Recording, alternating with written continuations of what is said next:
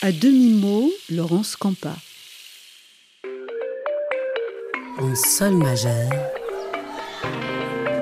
Yasmine Chouaki. En sol majeur.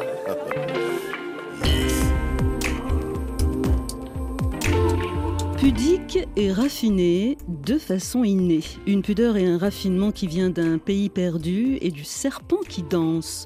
Entre une page vietnamienne et un poème à la Baudelaire, Laurence Campa étudie, reconstitue et navigue à sa manière sur le Captain Cook familial, et tout ça depuis Paris.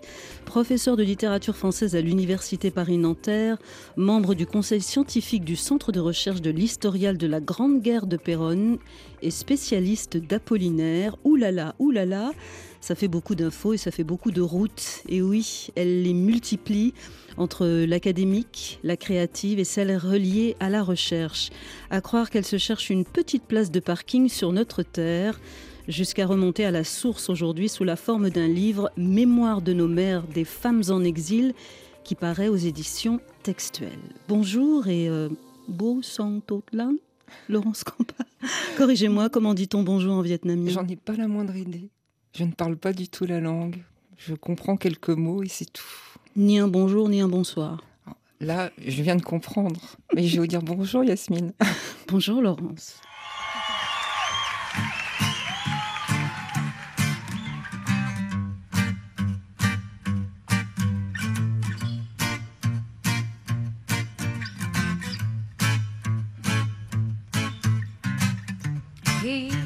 left no time his dick wet where his same old safe bed. Me and my head high and my tears dry. Get on without my guy. Yo, you went back to what you know. So far from all that a week you went through. And I took a trouble track. My eyes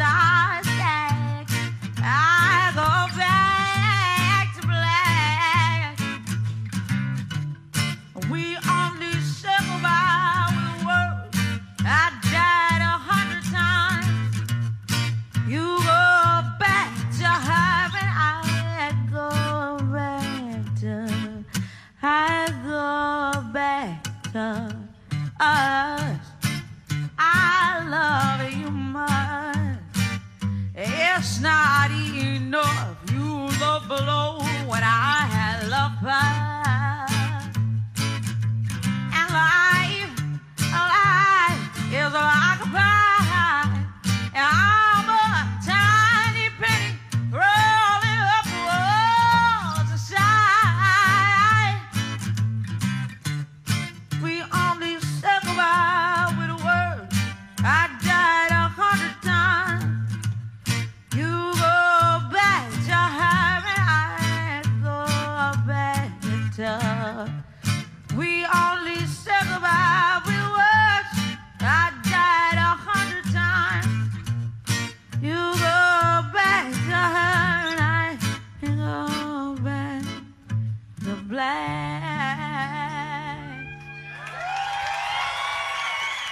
C'était en 2008 en live euh, acoustique avec donc la, choucroute d'Amy Winehouse et cette version incroyable de Back to Black que vous kiffez, Laurence Campa. Ah oui, j'adore. J'aime beaucoup euh, Amy Winehouse, mais en plus, j'aime beaucoup cette version parce qu'elle est justement. euh, c'est une voix nue, en quelque sorte. hein. Il y a quasiment rien. Et là, on entend vraiment la chanteuse, la, voix qui vient des tripes. C'est une chanson de fin d'amour, en plus. Alors, c'est absolument déchirant, en fait. Alors on vous reçoit régulièrement, euh, notamment sur RFI, enfin en tout cas dans les médias, pour euh, différents ouvrages sur la littérature française, euh, sur Apollinaire, on y reviendra tout à l'heure. Mais là, avec Mémoire de nos mères, c'est la première fois, je crois, que vous vous pliez aujourd'hui en sol majeur à l'exercice du portrait. J'ai une première remarque. Vous dites joliment avoir les traits d'une Eurasienne, ça raconte forcément la guerre et l'amour. À quel moment vous avez réalisé que votre visage à vous, Laurence Campa, racontait une histoire particulière? C'est une question difficile parce qu'en fait, on me le disait tout le temps quand j'étais petite. Et à l'époque, euh, euh, il y avait des expressions qu'on n'utilise plus maintenant. Elle est un peu typée. euh, ah, mais il n'y a pas quelque chose. Parfois, on me dit aussi que ça se voit pas. Et en fait, je crois que c'est ça qui est intéressant. C'est que ça dépend des moments. C'est très variable, très changeant. Et euh, ça doit être une, partie aussi de l'identité que cette espèce de variabilité qui permet de passer d'un monde à l'autre.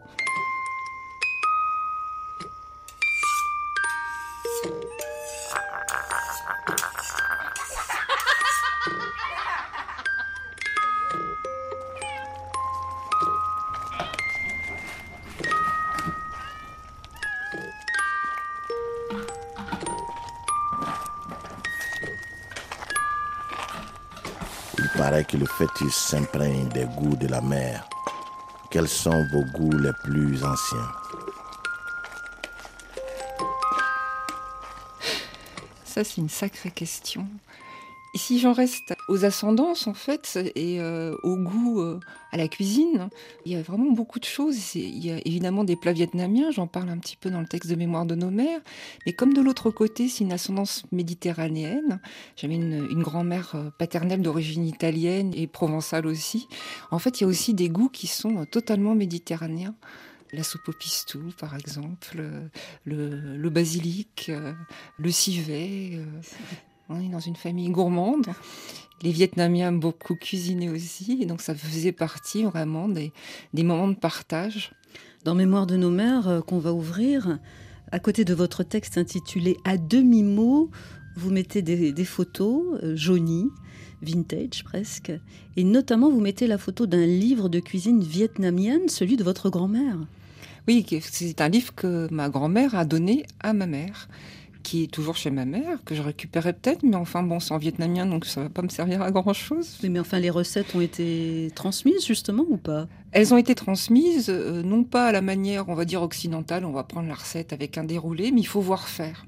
Alors ce livre de cuisine vietnamienne de cette grand-mère, est-ce qu'on peut le présenter comme ça, comme un vestige d'un passé bourgeois à Lang Son, au Vietnam? Et oui et non, en fait, parce que comme le prix est en dollars, il est tout à fait possible que ce livre soit parvenu un peu plus tard, finalement. Mais peu importe. C'est un, pendant la présence chose- américaine Voilà, c'est c'est un livre qui a été transmis, qui était une transmission de mère en fille. hein. Mais comme je le dis aussi, tout le monde sait cuisiner. Mes oncles savent cuisiner, mon grand-père savait cuisiner. Enfin, donc c'est pas une transmission genrée comme on dirait aujourd'hui, en fait. Alors, pour reconstituer le récit de ses origines vous concernant, Laurence Campa, il y a quand même quelques mots-clés dans votre histoire. Dien Bien Phu, le Sud-Vietnam et le Captain Cook. C'est ça qui est terrible, c'est que je ne peux pas m'empêcher d'associer le Vietnam à la guerre. Dans une de vos émissions euh, assez récentes avec François Bibonne, vous parliez de ça justement. On aimerait bien pouvoir parler d'autres choses. hein, Oui. Il y a bien d'autres choses. Mais quand j'entends Dien Bien Phu, je ne peux pas ne pas penser à cette défaite qui a engendré justement l'exil de ma famille, puisqu'ils sont partis en 1956. Ils ont commencé, euh, ils ont reflué du nord au sud déjà. Ils se sont retrouvés en partie au Vietnam du Sud, et puis ensuite ils sont partis. Et donc il y a des noms comme ça qui sont, on pourrait dire d'une manière un petit peu technique, ce sont des polémonymes, des noms de guerre en fait, hein, comme on dirait Verdun ou le chemin des dames, hein, pour prendre euh, des batailles que je connais aussi. Voilà, ce sont donc des mots qui sont ambivalents. Et c'est ça qui me fascinait, et c'est un peu aussi pour ça que ce livre a, a été fait, parce que j'ai vu que d'autres autrices avaient un peu, même si c'était pas lié forcément à la guerre au sens strict, mais des phénomènes violents, d'arra- d'arrachement, d'exil, etc. J'ai bien vu qu'on partageait cette ambivalence de certains noms, certains lieux, certains espaces, certaines temporalités qui sont à la fois euh, destructrices et créatrices. Mhm. On va y venir. Il y a un, un mot carte postale aussi dans votre récit familial, c'est euh, le mot Captain Cook. Oui, le Captain Cook est en plus un explorateur, un Oui. voyageur. C'est assez amusant d'ailleurs parce que quand j'ai retrouvé le bateau sur Internet et qu'après je me suis euh, renseignée euh, de différentes manières euh, auprès de la Bibliothèque nationale de Nouvelle-Zélande, j'ai montré le bateau à ma mère, elle ne l'a pas reconnu justement. parce que, bah, évidemment, elle était petite, donc elle ne voyait pas du tout, euh, comme on pourrait dire aujourd'hui, la global picture. Oui. hein. Donc là, cette carte postale, du coup, nous, nous, nous permet, enfin, me permet, moi, de dézoomer un peu et de me dire, voilà, c'était ce bateau-là. Et c'était donc un bateau euh, au long cours hein, qui emmenait euh, des émigrants euh, britanniques ou même plutôt écossais d'ailleurs, hein, jusqu'au Vietnam et qui, pour ne pas repartir à vide, revenaient en prenant à chaque étape un certain nombre de, de personnes et aussi évidemment beaucoup de travailleurs émigrés, ce qui n'était pas le cas de ma famille. Mais... Et donc euh, les étapes se faisaient en fonction justement des questions d'immigration. Donc on peut imaginer qu'il a fait euh, Saïgon-Lestac, donc euh, à Marseille, et que votre mère et votre grand-mère, on peut les imaginer débarquant dans ce Marseille fin des années 50. Et la première chose à noter, euh, c'est qu'elles sont immédiatement rebaptisées. Alors en fait, elles avaient déjà été rebaptisées euh, au moment du départ pour faire des papiers pour pouvoir venir en France. Elles parlaient euh, quasiment pas français. Euh, donc il a fallu qu'elles s'adaptent. Et dans cette adaptation, il y a ce geste sur lequel vous passez comme ça, se rebaptiser, c'est pas rien, c'est se réinventer un état civil quasiment. On est déjà, on est déjà dans la fiction. Oui, d'une certaine manière, on est euh, sinon dans la fiction qui a une efficacité sur le réel. Mm. Et j'imagine, parce que là, euh, c'est moi qui raconte l'histoire, hein, que ça donnait aussi une identité. Il y avait- il devait y avoir une identité intime où on parlait vietnamien, où on avait ses, euh, ses prénoms. D'ailleurs, ça continue. euh, toute ma famille maternelle continue à être identifiée de différentes manières. Et quels étaient les prénoms vietnamiens et français de, de votre mère et grand-mère? Elle s'appelait, alors malheureusement je ne vais pas bien prononcer, mais ma grand-mère, donc euh, qui est devenue Marie, s'appelait aussi Loane. Et ma mère s'appelle Loane aussi, mais ça ne s'écrit pas pareil. Ça ne veut pas dire la même chose. Et euh, elle est devenue Thérèse, parce qu'il y avait une forte ferveur, on va dire, dans la famille. Mais en fait, elle se fait toujours appeler par son prénom vietnamien, parce qu'elle n'aime pas Thérèse. Et c'est quand même ça qui est pas mal, je dirais. Parce que euh, moi qui n'aime pas tellement Laurence, j'aurais bien aimé pouvoir avoir le choix. Vous avez un deuxième prénom vietnamien? Pas du tout. Ah. Pas du tout, parce que justement, ma famille, euh, ma mère euh, et mon père aussi, d'un commun accord, ont choisi d'être vraiment dans le français. Ma grand-mère, qui parlait un mauvais français, s'adressait peu aux rejetons de sa progéniture, sinon pour des questions pratiques. Elle vivait avec ses fantômes sur les restes de sa splendeur perdue. Chez elle, un hôtel des ancêtres immense encensait tout un coin du salon. Sur le buffet, une assiette fine célébrait son prix de reine de beauté. Dans la chambre tamisée, sa coiffeuse alignait des houpettes et des poudres de riz, de l'élégance et des regrets. Ma grand-mère pleurait comme pleurent les Vietnamiens en parlant sa langue avec sa fille aînée, qui attendait patiemment la fin de la plainte parce qu'elle a toujours fui la nostalgie. Je les revois dans la petite cuisine de peau, préparant le riz gluant aux graines de soja qui faisait nos délices et qui, parmi plusieurs plats de Hanoï, a ponctué mon enfance. Donc cette langue vietnamienne est bien restée dans les coursives maternelles et grand-maternelles. Vous avez été vraiment élevé à la française. Est-ce que vous diriez que c'est une caractéristique de la diaspora vietnamienne? Peut-être pour cette génération, parce qu'il y a eu plusieurs vagues de réfugiés politiques, et il est certain que cette génération, donc la première finalement, ils sont partis sans espoir de retour. Ça, je l'ai toujours entendu. Mais de même que mes ancêtres de l'autre côté, mes ancêtres catalans et italiens, savaient qu'ils partaient sans espoir de retour. C'est terrible en fait. Moi, ça m'a toujours fait froid dans le dos et en même temps, je peux comprendre. Ça veut dire aussi avoir le courage, l'envie, le désir, euh, peut-être l'obligation aussi, hein, évidemment, d'accepter de changer. Hmm. Ce qui n'empêche que euh, vous pouvez très bien, dans l'intimité, euh, parler en émaillant votre conversation française avec des mots vietnamiens, en choisissant ou des mots italiens, ou des mots catalans, ou des mots provençaux. C'était votre cas? Oui, c'est ça. Et en fait, on parlait, parfois, on parlait une forme de sabir, hein, mêlée de français, etc. Mais c'est ça qui m'a donné aussi, euh, je crois, le goût des langues. Le, le- le goût sonore de la langue. Vous êtes élevée euh, donc à la française, euh, tout en étant consciente que vos ancêtres ne sont absolument pas gaulois, ni d'un côté ni de l'autre. Oui, mais ça, je n'ai pas. Enfin, moi, j'ai jamais vécu ça comme quelque chose de difficile et de compliqué. J'ai compris assez vite que on était de là où, de là où on, vivait. Et comme euh, après, euh, ben, je suis allée à l'école républicaine euh, à la française, donc on apprenait les choses d'une certaine manière en se déconnectant un petit peu. Comme euh, dans la famille, on ne parlait pas énormément du passé, de l'histoire. euh, c'est une famille qui n'a pas euh, beaucoup de tropisme historique. Moi, du coup, je, je me suis mise à, à investir les choses d'une manière imaginaire. Mais alors, vous pensez que ce récit familial à demi-mot a déterminé des choses chez vous Oui, ça a certainement développé mon goût de l'imagination. Parce que là, il y avait de quoi s'engouffrer, en fait. Parce que chacun avait sa version ou pas de version, ne disait rien, et donc on pouvait imaginer beaucoup de choses. Et le récit de Mémoire de nos mères, euh, c'est un récit euh, qui est à la fois très personnel, mais qui est aussi imaginaire.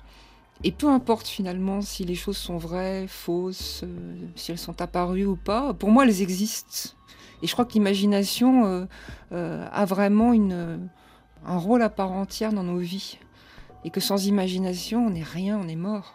Mais être allé au Vietnam, parce que vous y êtes allé, euh, est-ce que ça a changé quelque chose? Non. oui et non. Je dis non d'abord parce que euh, je m'y suis sentie bien tout de suite, mais comme je me suis sentie bien euh, à Hong Kong, à Tokyo, dans toute l'Asie, en fait, tout ce que je peux connaître, le peu que je peux connaître de l'Asie, une impression de familiarité, mais aussi d'étrangeté. Là-bas, quand j'essayais de dire des mots en vietnamien, on me disait Ah, mais non, mais c'est pas possible, c'est- trop compliqué, mais ça veut pas dire ça du tout.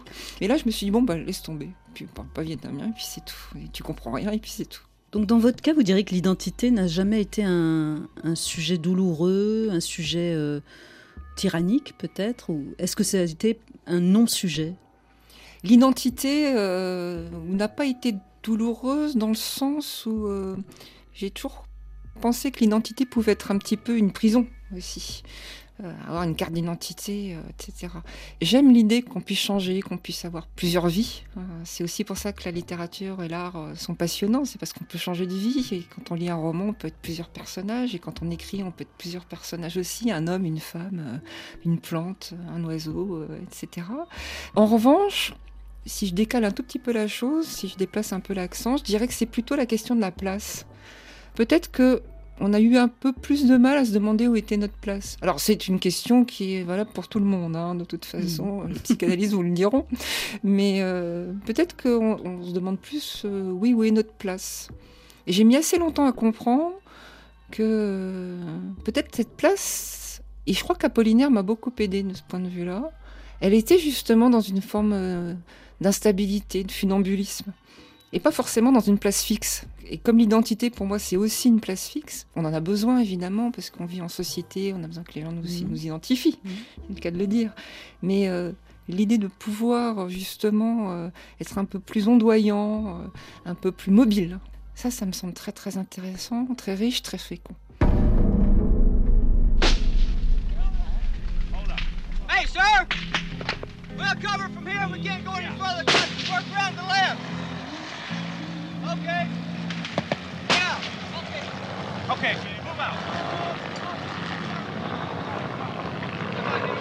Let's go.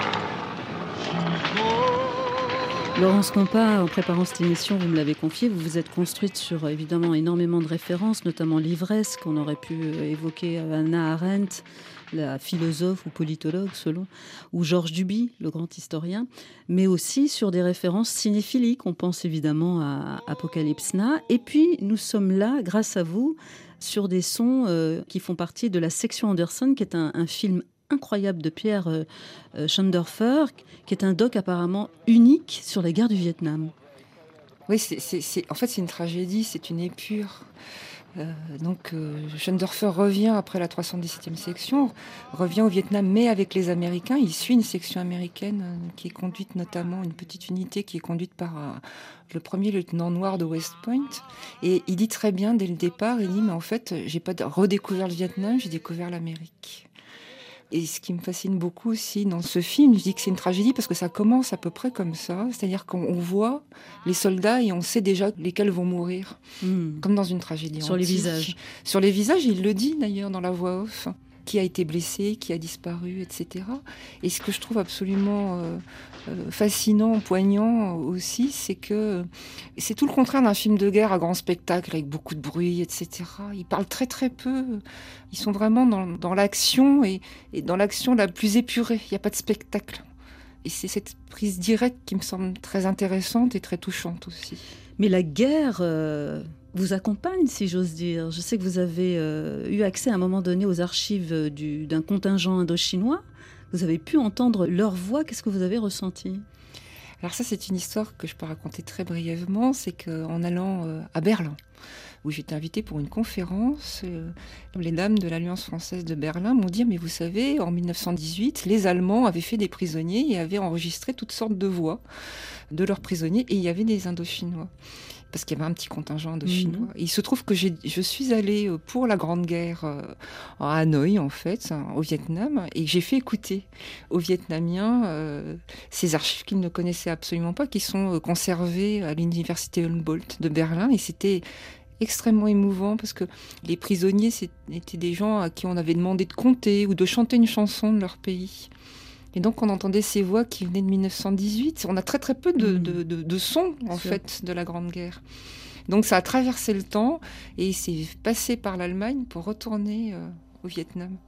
La guerre est aussi un divertissement, c'est ce que disait euh, Blaise Pascal, mais c'est aussi un terrain de recherche. C'est beaucoup de choses à la fois, euh, la guerre pour vous, Laurence Campa. C'est un roman euh, intitulé Colombe sous la lune que vous avez publié chez Stock sur un jeune appelé de la Grande Guerre, justement.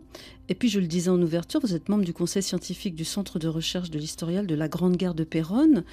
Comment expliquer que cette grande guerre soit, je ne sais pas si c'est le terme, attractive et pour la chercheuse et pour la rêveuse que vous êtes comme vous avez dit en citant Pascal, c'est un divertissement, c'est pas une distraction.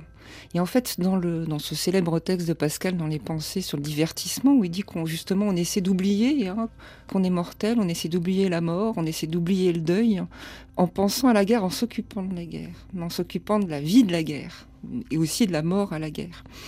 Et euh, la, la Grande Guerre n'a pas été attractive exactement, c'est-à-dire qu'en fait, quand j'ai commencé à m'y intéresser, il y a plus de 15 ans maintenant, euh, je suis tombée dans les tranchées, j'en suis jamais vraiment ressortie. C'est-à-dire que ça a touché quelque chose chez moi, et je m'étais jamais intéressée à la guerre du Vietnam ou à la guerre d'Indochine, hein, ni à d'autres guerres d'ailleurs.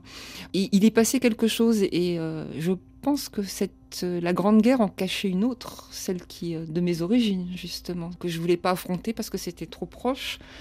J'aurais pu aller directement au but. Eh Bien non, j'ai fait un détour. Mais je crois qu'en fait, voilà, ça doit être ça ma vie, je fais des détours.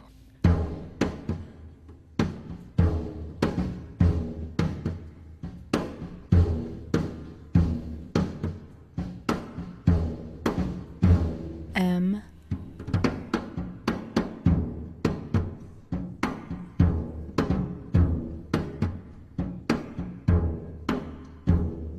M mal de mer. Vous qui aimez les mots, vous voilà servi, Laurence Campa. On se donne le mal de mer avec un petit peu de No Human is Illegal de Moutin Factory Quintet qui signe un jazz artisanal que vous aimez bien.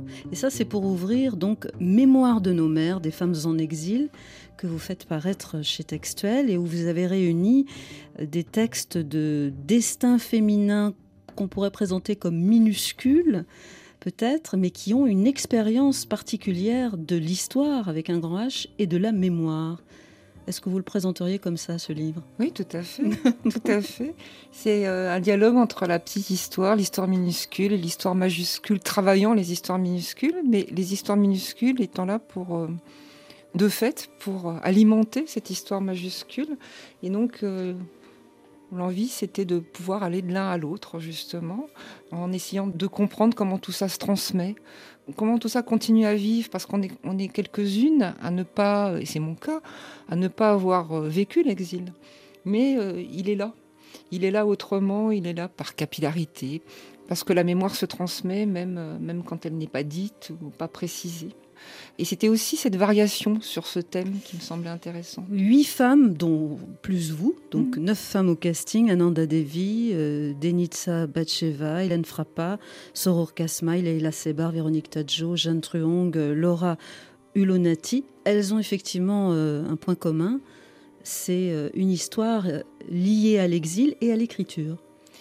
Oui, et euh, c'est d'ailleurs par l'écriture, avant même l'exil Oui. et les relations personnelles, que nous nous sommes rencontrés, c'est-à-dire qu'en fait, on ne se connaissait pas. Et euh, j'ai aimé ce qu'elles ont écrit. Quand j'ai j'ai pensé euh, à ce, à ce projet tout au début, au départ je voulais le faire un peu toute seule. Puis je me suis dit mais non, on- en fait il faut qu'on soit plusieurs. Parce que c'est dans le dialogue, c'est dans l'échange que ça va se passer, ça va faire des échos, ça va faire des résonances. Et ça permettra au lecteur et à la lectrice d'avoir euh, une forme de pluralité. Et c'est aussi un voyage. C'est une traversée des apparences, c'est un voyage dans le temps, un voyage dans les, dans les pays. On passe euh, de l'Italie euh, à l'Iran, en passant par Odessa, en passant par le Vietnam, par le Cambodge, euh, par la Corse, par un certain nombre d'endroits sans prétendre du tout être exhaustive, faire la peinture de la France postcoloniale, etc. C'est pas du tout ça.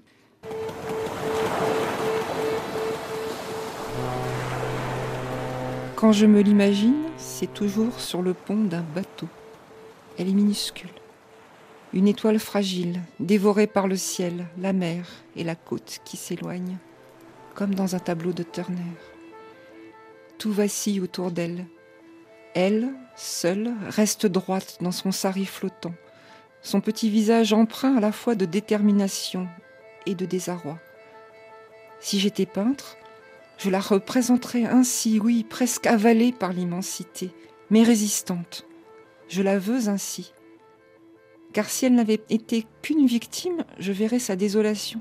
J'en serais la spectatrice impuissante, et ma dette envers elle ne serait jamais payée. Elle est, après tout, mon aïeul. Ainsi parle euh, Ananda Devi, euh, grâce à vous, Laurence Campa, dans Mémoire de nos mères euh, pour un sol majeur. Ananda Devi qui reconstitue le trajet flou de cette aïeule, obligée de quitter son Inde natale à, l'âge de 13 ans par peur de représailles familiales. Et la voilà en route pour un territoire inconnu, l'Afrique du Sud, au bras de son mari indien, qui n'est rien d'autre qu'un un coulis, perçu comme tel, en tout cas dans les colonies anglaises. On est bien là, au carrefour de l'histoire intime et collective. Oui, parce qu'il y a à la fois une injonction euh, sociale, familiale, hein, ou une interdiction en l'occurrence, des obligations économiques. Euh, dans d'autres cas, ça va être euh, plus politique. Mais euh, puisqu'on parle d'Ananda Devi, euh, mais c'est aussi le cas pour Leila Sebar, du coup, en tout cas c'est comme ça que moi je le comprends, ou pour Véronique Tadjo, il y a des histoires d'amour. Hmm. Et ce sont aussi des histoires de couple, des histoires d'amour, des femmes qui choisissent de suivre l'homme qu'elles aiment, quoi qu'il arrive. Et dans un sens et dans l'autre, soit pour venir en Europe, euh, soit, euh, comme c'est le cas pour Véronique Tadjo, de partir dans l'autre sens. Je crois que Mémoire de nos mères parle de cela aussi, c'est-à-dire que l'amour peut être filial, euh, ça peut être un amour, euh, un amour passionnel, ça peut être euh, Mais c'est ça qui est très, d'affection en fait. très émouvant parce que euh, le décor est toujours celui de la grande histoire, traversé par toutes les tragédies, décolonisation, dictature, génocide, enfin. Et à hauteur d'homme, si j'ose dire, il y a effectivement les liens indestructibles qui font un bras de fer avec le politique. Je vois souvent des histoires d'amour impossibles normalement si le politique met son grain de sel dedans. Et ces histoires d'amour ont lieu. Oui, alors en même temps, euh, on peut pas non plus, euh, comment dire, Romancer, euh, oui, voilà. oui, oui, tout à- idéaliser. idéaliser, exactement. Il y, a des, Mm. il y a des moments où malheureusement ça ne marche pas, où les gens sont au contraire séparés. Et c'est terrible, en fait. Euh, a- le politique peut aussi briser des unions, évidemment. Et dans Mémoire de nos mères, on n'a pas, je n'ai pas cherché non plus à montrer à tout prix que de l'union ou de la, de, de la vie, de la naissance pouvait naître de ces arrachements, etc. Mais, Mais il y a quand même un peu de ça. Qu'est-ce qui fait le critère essentiel? Il y a eu des critères qui sont des critères d'ordre plus pragmatique, dans le sens où euh, tout le monde n'était pas forcément disponible, ou on n'avait pas envie. On a, il y en a quelques-unes aussi qui m'avaient dit Oh, mais je l'ai déjà raconté, j'ai pas envie de recommencer. euh. Donc c'est intéressant aussi parce que ça veut dire, enfin, moi en tout cas, c'est mon cas, euh, euh, raconter ces histoires-là, c'est aussi peut-être tourner la page. hein. On, on se demandait tout à l'heure si c'était une question de place, est-ce qu'on trouve sa place Mais on peut aussi écrire pour tourner la page. La polyphonie des voix que vous donnez donc à entendre révèle des, des réponses personnelles à cette grande question. euh, pour toutes les filles de ces mères exilées, c'est comment trouver sa place, hein, vous le disiez euh, tout à l'heure. Défile donc un peu de, l'histoire de l'Italie, de l'Iran, de la Côte d'Ivoire, du Cambodge, de la Corse, et puis bien sûr de l'Algérie. Je dis bien sûr parce que ça c'est le dossier qui fâche franchement avec la France, à travers la voix notamment de Leila Sebar qu'on connaît bien ici à RFI. Donc je rappelle, née en 1941, Elle a deux parents instituteurs, un père euh, algérien et une mère française. Autant dire que dans cette Algérie française, elle ne ressemble pas aux enfants de la colonie. Donc, question de France Culture, comment le vit-elle enfant? Je les vis euh, comme on vit l'Inquisition, parce que c'était vraiment inquisitorial, et d'un côté et de l'autre. Je veux dire, il y avait aussi des filles arabes à l'école, hein. il n'y avait pas seulement des filles européennes.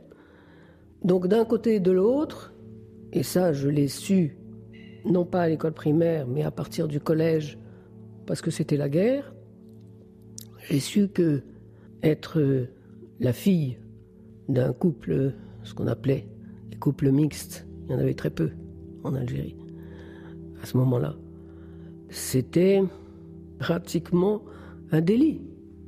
Hein Donc être la fille d'une Française, ça voulait dire pour les filles algériennes que j'étais du côté du colonisateur, être la fille d'un arabe, ça voulait dire que j'étais du côté des Fellagas. Et donc, je n'étais admise ni d'un côté ni de l'autre. C'était difficile de choisir.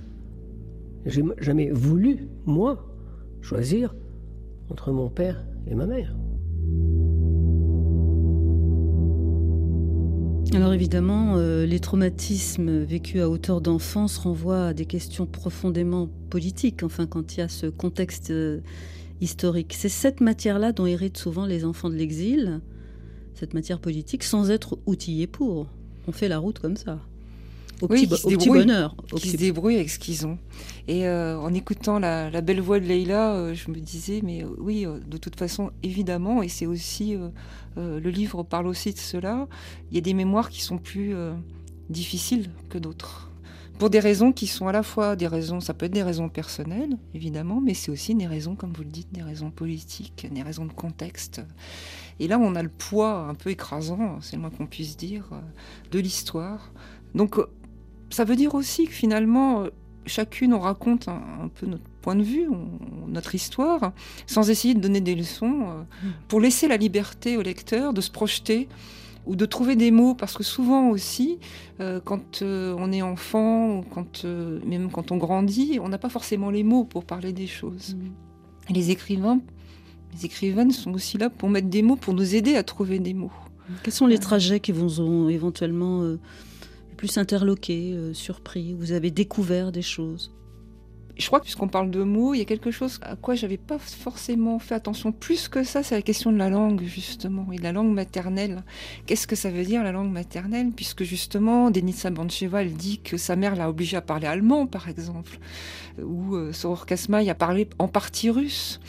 Euh, moi, j'ai parlé que français. J'ai appris à écrire à lire en français. C'est ma mère hein, qui m'a appris à parler et à écrire en français avec une méthode de l'école républicaine qui avait au moins 50 ans par rapport euh, à ce que moi, comme elle l'avait appris elle en fait. Et donc la question de la langue euh, est assez importante parce qu'on écrit tout en français, il n'y a rien qui a été traduit. C'était un peu aussi une des, euh, une des raisons de réunir un certain nombre de femmes, c'était justement qu'on écrive tout en français, même si c'était pas notre langue maternelle, parce que justement c'est une manière de s'approprier et du sens euh, et du collectif que de parler une langue qui nous est imposée ou qu'on choisit aussi. Denisa Bancheva a choisi d'écrire en français, par exemple, hein, comme Joseph Conrad a choisi d'écrire en anglais. Ces mémoires féminines, à quoi servent-elles? Ça, c'est c'est la question. Est-ce que ça sert à, à produire du désir d'écrire son, son propre récit familial? Est-ce que ça invite à tourner la page de l'histoire familiale? En tout cas, vous relevez euh, un mot, c'est le mot tisser. Il y a tisser dans métisser. Oui, c'est un peu, c'est poétique comme façon de voir les choses parce que étymologiquement, je suis pas sûre que ça soit tout à fait, euh, tout à fait. Mais euh, il y a l'idée de tresser, oui, de On tresser des mots, liens. hein. On est dans les mots. Oui, on est dans les mots, absolument. Tresser des liens, euh, des liens euh, qui peuvent être visibles ou invisibles, hein, par-delà les générations, par-delà le temps. Et quand même, le, tissage de la transmission, parce que c'est quand même le hashtag transmission, ça reste un geste féminin. C'est pas forcément un geste féminin, mais on s'est aperçu en parlant les unes avec les autres que pour ces générations-là, en tout cas, il y avait un discours, euh, une grande histoire, euh, une histoire un peu plus dominante, un peu plus massive, qui était surtout faite de voix masculines. Ce qui fait que les femmes ont transmis autre chose. Elles ont raconté l'histoire à leur manière, autrement, dans l'intimité euh, de la famille, des enfants, etc. Ce qu'on ne ferait sans doute plus aujourd'hui parce que ça a beaucoup évolué, parce qu'il y a eu un certain nombre de conquêtes. Donc euh, c'est aussi une sorte de base continue qu'on a essayé d'écouter, qui est différente de ce que euh, les pères auraient pu raconter, les frères, les oncles, de cette génération-là, une fois de plus. Après avoir prêté l'oreille à cette transmission mère-fille, euh, c'est une transmission euh, qui est boiteuse, qui est floue, qui est niée, qui est arrangée, qui est réécrite. L'ironie de la chose va consister en sol majeur à écouter une voix précieuse pour vous, Laurence Campas, c'est la voix de Marguerite Yourcenar. Elle sera au micro de, Jacques Chancel et elle va évoquer l'absence de sa mère qui justement ne, ne, lui a pas manqué. Mais avant de l'écouter, j'aimerais que vous me disiez justement si pour vous, la, comme la paternité a pu être une fiction, je crois que Lacan il a pu dire une chose euh, avoisinante, est-ce que la maternité pourrait aussi en être une de fiction? Ah oui, pourquoi pas? Pourquoi pas? Mais ça ne veut pas dire que c'est faux, ça veut dire que c'est un récit. Que notre vérité, c'est un récit qu'on se raconte. Pourquoi Marguerite Yourcenar est-elle euh, devenue un modèle pour vous? C'est parce qu'en lisant le premier tome de ses mémoires Souvenirs pieux, euh, je me suis dit mais c'est ça que j'ai envie de faire. C'est ça, c'est un livre que j'aurais aimé écrire en fait, parce que elle va à l'encontre de pas mal de choses, justement. T'as dit que sa mère lui a pas tant manqué que ça, donc euh, là, ça va un peu dans le sens de ce que pouvait dire naguère Elisabeth Badinter sur euh, l'instinct maternel, etc. Et puis, elle, elle, joue justement sur différentes échelles, avec différentes focales, si on parlait euh, en termes visuels, cinématographiques, où finalement l'histoire de sa famille et des femmes de sa famille, de toutes les femmes finalement de cette génération, sont et racontées en même temps qu'une histoire propre. Et c'est frappant parce que elle explique notamment très bien que les femmes de la fin du 19e et du début du 20e, et ça c'était valable avant aussi, elles préparaient leur, euh, leur, en même temps que le trousseau, elles préparaient leurs vêtements de deuil, parce que mettre au monde, c'était compliqué. Je crois que vous avez été quand même marqué par cette mère dont vous ne saviez rien et qui empiétait quand même terriblement sur votre vie. Puis vous l'avez dit clairement, vous inscrivez. Rappelez-vous que je ne la connaissais pas? Oui, je sais bien, oui, mais on peut y penser sans la connaître. On peut justement l'imaginer. Oui, j'ai essayé de le faire dans ce oui. livre. Puis j'ai essayé d'imaginer une jeune dame de 1900. Par le peu qu'on m'avait dit d'elle ou par les quelques bouts de papier que j'ai retrouvés.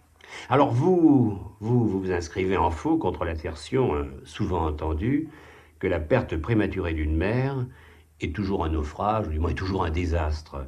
Un enfant privé de sa mère n'éprouve pas toute sa vie la nostalgie de l'absente. Et vous ne l'avez pas. entendu, en tout cas, jamais éprouvé. Jamais. Jamais. Et quand je vois combien de gens se disputent avec leur mère, j'ai peine à croire qu'avoir une mère soit toujours un privilège. J'ai voulu, à travers mes parents, j'ai voulu retrouver des exemplaires d'humanité. Je me suis dit, après tout, voilà un matériel historique que nous avons là sous la main quelque chose qu'on peut rassembler, que je suis seul capable de rassembler, parce que personne d'autre n'a ces souvenirs ou ces documents. Par conséquent, voyons un peu ce qu'il y a. Tâchons de voir ce que donne l'humanité vue à travers ces personnes.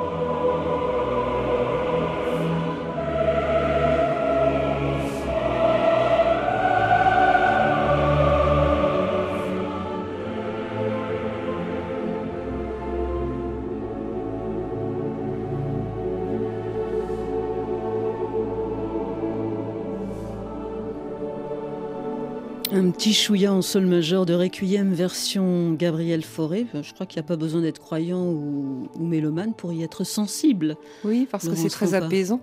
C'est beaucoup plus apaisant que le Requiem de Mozart, notamment. Et puis, ce passage-là a été utilisé par Terrence Malick dans un film que j'adore qui s'appelle La ligne rouge. Mhm. Et qui est un film, euh, comme beaucoup de films de Malick de cette époque-là, euh, sur le paradis perdu, sur la fin de l'innocence. Donc, Yasmine, vous me demandiez euh, pourquoi la guerre pourquoi le Vietnam Euh, ben, C'est le monde perdu et celui qu'on ne peut euh, finalement euh, re- récupérer peut-être ou retoucher que par l'imagination, par la poésie, par l'art, par la musique. Ça va bien s'enchaîner avec ce que vous dites par ailleurs de vous-même. Vous dites que votre trajectoire tourne autour de deux axes, les mondes perdus et le goût de l'infini. Le goût de l'infini passe justement par l'imagination qui est totalement infinie. Et euh, vous vous rappeliez tout à l'heure que j'étais aussi chercheuse, mais la, recherche aussi, ça donne le goût de l'infini, ça s'arrête jamais. Et puis, euh, oui, il y a quelque chose comme euh, peut-être un- une nostalgie de l'absolu, une nostalgie d'un monde dont on serait venu, euh, et sans remonter à la Genèse. Moi, j'ai toujours sauvé André Breton, dont on dit beaucoup de mal, le poète surréaliste, parce que lui, il est capable de dire encore tout paradis n'est pas perdu. Sous le pont Mirabeau coule la Seine, et nos amours, faut-il qu'ils m'en souviennent, la joie venait toujours après la peine. Vienne la nuit sonne l'heure, les jours s'en vont de demain. Si je vous demande de me réciter un poème, de quel vous vient à l'esprit? Alors peut-être, oui, pourquoi pas le pont Mirabeau Sous le pont Mirabeau coule la Seine et nos amours. Faut-il qu'ils m'en souviennent? La joie venait toujours après la peine. Eh oui, je, vous- je vous l'ai tendu, hein, c'était, c'était presque téléphoné. Après avoir eu euh, dans le cornet, donc, le- je crois que c'est le seul enregistrement qu'on ait de Wilhelm de Kostroitsky, devenu euh, Guillaume Apollinaire.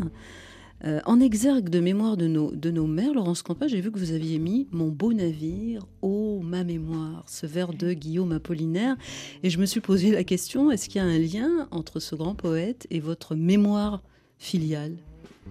Aucun, aucun au sens strict du terme. Mais euh, il est évident que je me suis intéressée à Apollinaire parce que c'est un déraciné. C'est un fils naturel. euh, Il était apatride pendant très longtemps. Il a, été naturalisé pendant la guerre. Il a choisi d'écrire en français. Il a commencé à, apprendre à lire et à écrire en italien, par exemple. Et c'est quelqu'un qui a toujours été sur la crête entre deux mondes, euh, même plusieurs, hein, euh, entre plusieurs dimensions. Et pour moi, c'est un, c'est un saltimbanque, justement, un peu comme ceux de Picasso. C'est un nomade. C'est quelqu'un qui est. on parlait de funambulisme, qui est, qui une sorte de funambule. Et peut-être qu'en même temps, ce qui est fascinant, c'est que c'est un de ceux qui a le mieux compris la. Puisqu'on parle du pont Mirabeau, la, la musicalité de la poésie française, donc toute sa tradition euh, séculaire. Donc ça en dit long sur notre patrimoine. Et oui, c'est un patrimoine euh, forcément métissé. En tout cas, autour d'Apollinaire, je dirais que votre petit soleil a beaucoup tourné. Vous avez été conseillère scientifique d'une grande exposition sur ce poète en, en, 2016. En 2016, j'avais marqué en 1917, ça va, ça va pas être, J'étais ça va pas pas être née. possible. Et puis vous avez donc euh, écrit une, une biographie euh, magnifique chez Gallimard qui s'intitule Apollinaire, la poésie perpétuelle. Avant de se quitter euh, avec Le Voyageur, parce que je crois que c'est votre poème préféré, on va en dire un, un petit extrait pour En Sol majeur. Une dernière question, Laurence Campas. Si votre grand-mère est restée celle qui habite le pays des autres, qu'en est-il de vous? Je me sens, moi, je me sens euh, française, de facto, mais euh, je me sens citoyenne du monde surtout. À la façon dont Goethe pouvait euh, définir le cosmopolitisme. Je me sens assez bien partout. Et y compris en France, y compris dans différents milieux sociaux, dans différents espaces, dans différents paysages. Et avec toutes sortes de gens. C'est ce que dit Apollinaire aussi, je connais gens de toutes sortes. Je pense que ça, c'est un- une vraie chance de pouvoir euh, naviguer, justement. Captain Cook. Vous, Voilà. vous êtes sur votre Captain Cook. Le voyageur. Ouvrez-moi cette porte où je frappe en pleurant. la vie est variable, aussi bien que le rip. Tu regardais un banc de nuages descendre avec le paquebot orphelin vers la fièvre future. Et de tous ces regrets, de tous ces repentirs, te souviens-tu? Vagues poissons, arqués, fleurs surmarines. Une nuit, c'était la mer, et les fleuves s'y répandaient. Je m'en souviens, je m'en souviens encore. Apollinaire et, et Nick Cave, est-ce que vous pensez que c'est un mariage possible non, dans mon imaginaire, oui, probablement. Mais euh, on est dans votre imaginaire depuis euh, presque 50 minutes. Merci Laurence Campa. Merci à vous. Take a little walk to the edge of town and go across the track where the viaduct looms like a bird of doom as it ships Where secrets lie in the border fires and the humming wires. Yeah, man, you know you're never coming back. Past the square, past the bridge, past the mills, past the stacks. On a gathering storm comes a tall, handsome man in a dusty black coat with a red right hand.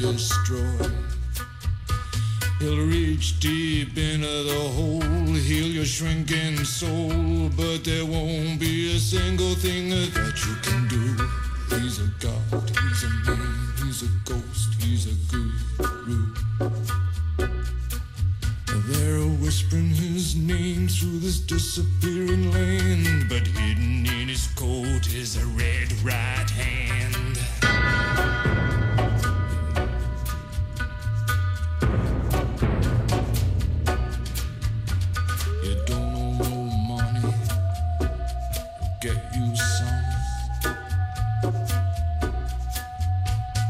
don't have no car, get you one.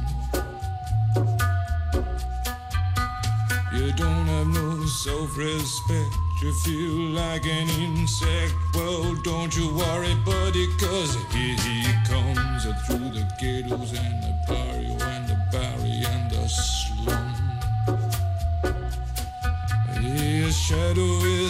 cast wherever he stands. Stacks of green paper in his red right hand.